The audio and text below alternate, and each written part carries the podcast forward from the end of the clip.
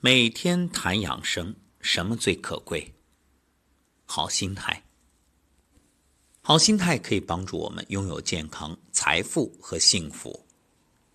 不久前，武汉医生于昌平在网络走红。疫情发生之后，他不幸感染，但面对死亡的威胁，他没有悲观消沉。短暂担心之后，他开始调整心态，不断的鼓励自己：“我体质好，肯定能扛过去。”今天比昨天好多了。他甚至在隔离治疗期间开了直播，分享自己康复的状态，与大家相互鼓劲儿加油。他乐观幽默的心态令无数网友深受感染与激励。后来，于医生治愈归来，这当然离不开自身体质好，医生竭尽全力的救治。但心态的力量同样不容小觑。正如他在直播中所说：“心态好是良药。”其实这句话我们在节目当中也经常说：“心安是大药。”其实不仅生死，生命中经历的大大小小的事，都受心态影响。我们来说说一个实验啊。意大利有研究者曾经对一群接受胸外科手术的患者进行研究。因为手术伤口比较大，等麻药失效，患者就会疼痛难忍。好在医生会注入吗啡，缓解疼痛。但不同的是，医生将患者分成两组。第一组呢，医生在床边手动注入，而另一组则通过打点滴的方式直接注入等量吗啡。也就是说，第二组的人并不知道自己摄入了止疼药。既然这药量药效一样，那患者止疼的效果应该也一样吧？事实并非如此。根据反馈，第一组患者表示效果很好，一会儿就不疼了，而第二组却觉着效果微乎其微。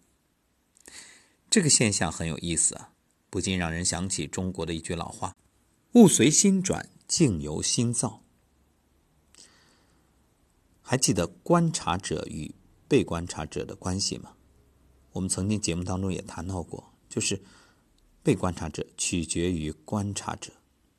其实有时啊，并不是我们的境遇有多难，而是自己的心乱了。有时困住我们的，并不是生活本身，而是自以为是的念头。一个人的心态决定了能够拥有怎样的生活状态。有这样一个人，他可谓易燃易爆炸。鸡毛蒜皮的小事都能念叨半天，比如孩子的书包乱扔啊，丈夫的鞋子乱扔啊，在公司与同事发生了小矛盾等等。只要事情不如意，他就轻易的被点燃，怒火中烧。平常啊，他总喜欢把这几句话挂在嘴边：这大的小的怎么没一个让我省心的？这可怎么办啊？我成天过的是什么日子？就好像生活诚心跟他过不去，但日子真的像他想的那么一团乱麻吗？还真不见得。各位，你来判断一下。丈夫在国企工作，性格温和，很有能力，孩子健康可爱，他自己有一份稳定的工作，一家三口啊，让旁人看着不知有多羡慕的。可他偏偏爱担心那些有的没的。后来有段时间，他总觉得身体不舒服，也说不出哪儿不对，得空去医院一体检，胸部也就是乳腺有结节，他当时一下就懵了。好在情况不严重，医生开了药，嘱咐静养，保持心情愉悦。最近又见到他，发现整个人不仅气色好了很多，说话也乐呵呵的，不像以前那么愁眉苦脸。哎，怎么回事？经历了什么呀？他笑笑说：“哎，有什么比命更重要呢？以前我总是瞎操心、胡思乱想，其实也解决不了啥问题，还给自己添堵。那不如想开点儿。你看，这算是以病入道了。被病这么一提醒，哎，反倒想开了，也算因祸得福。人生在世，总会遇上不如意，但谁的生活一帆风顺呢？”和爱人吵架拌嘴了，憋屈；工作不顺心，心烦；遭遇小人指指点点，气愤。但静下来想想，这些事儿真的值得你付出健康的代价吗？时间走一遭，不过匆匆三万多天，开心是一天，不开心也是一天，干嘛要跟自己过不去呢？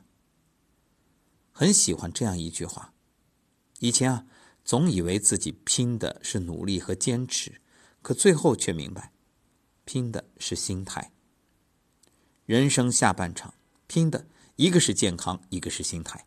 心态好，一切都好；心态不好，万事艰难。人生漫漫，一路上我们总会遇到各种沟沟坎坎。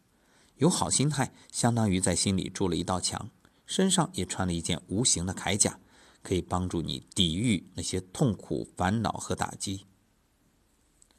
某个村子里有个年轻人，总是不快乐，整天为各种鸡毛蒜皮的小事烦恼。为了活得更舒坦一点，他决定向当地的一位老者请教。这位老者呢，是一位智者。这十里八乡的大家都知道，老人有智慧。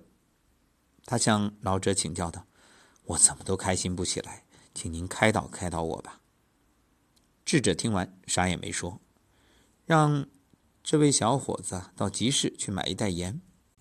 买回来之后，老者抓了一把盐放到水里搅拌均匀，让年轻人喝一口。年轻人喝完，老者问：“味道如何？”年轻人皱着眉头说。又苦又咸。然后老者将年轻人带到湖边，把盐撒在湖水中，让年轻人舀一勺湖水尝尝什么味道。年轻人舀起湖水尝了尝，说道：“甜美甘醇。”那还有咸味吗？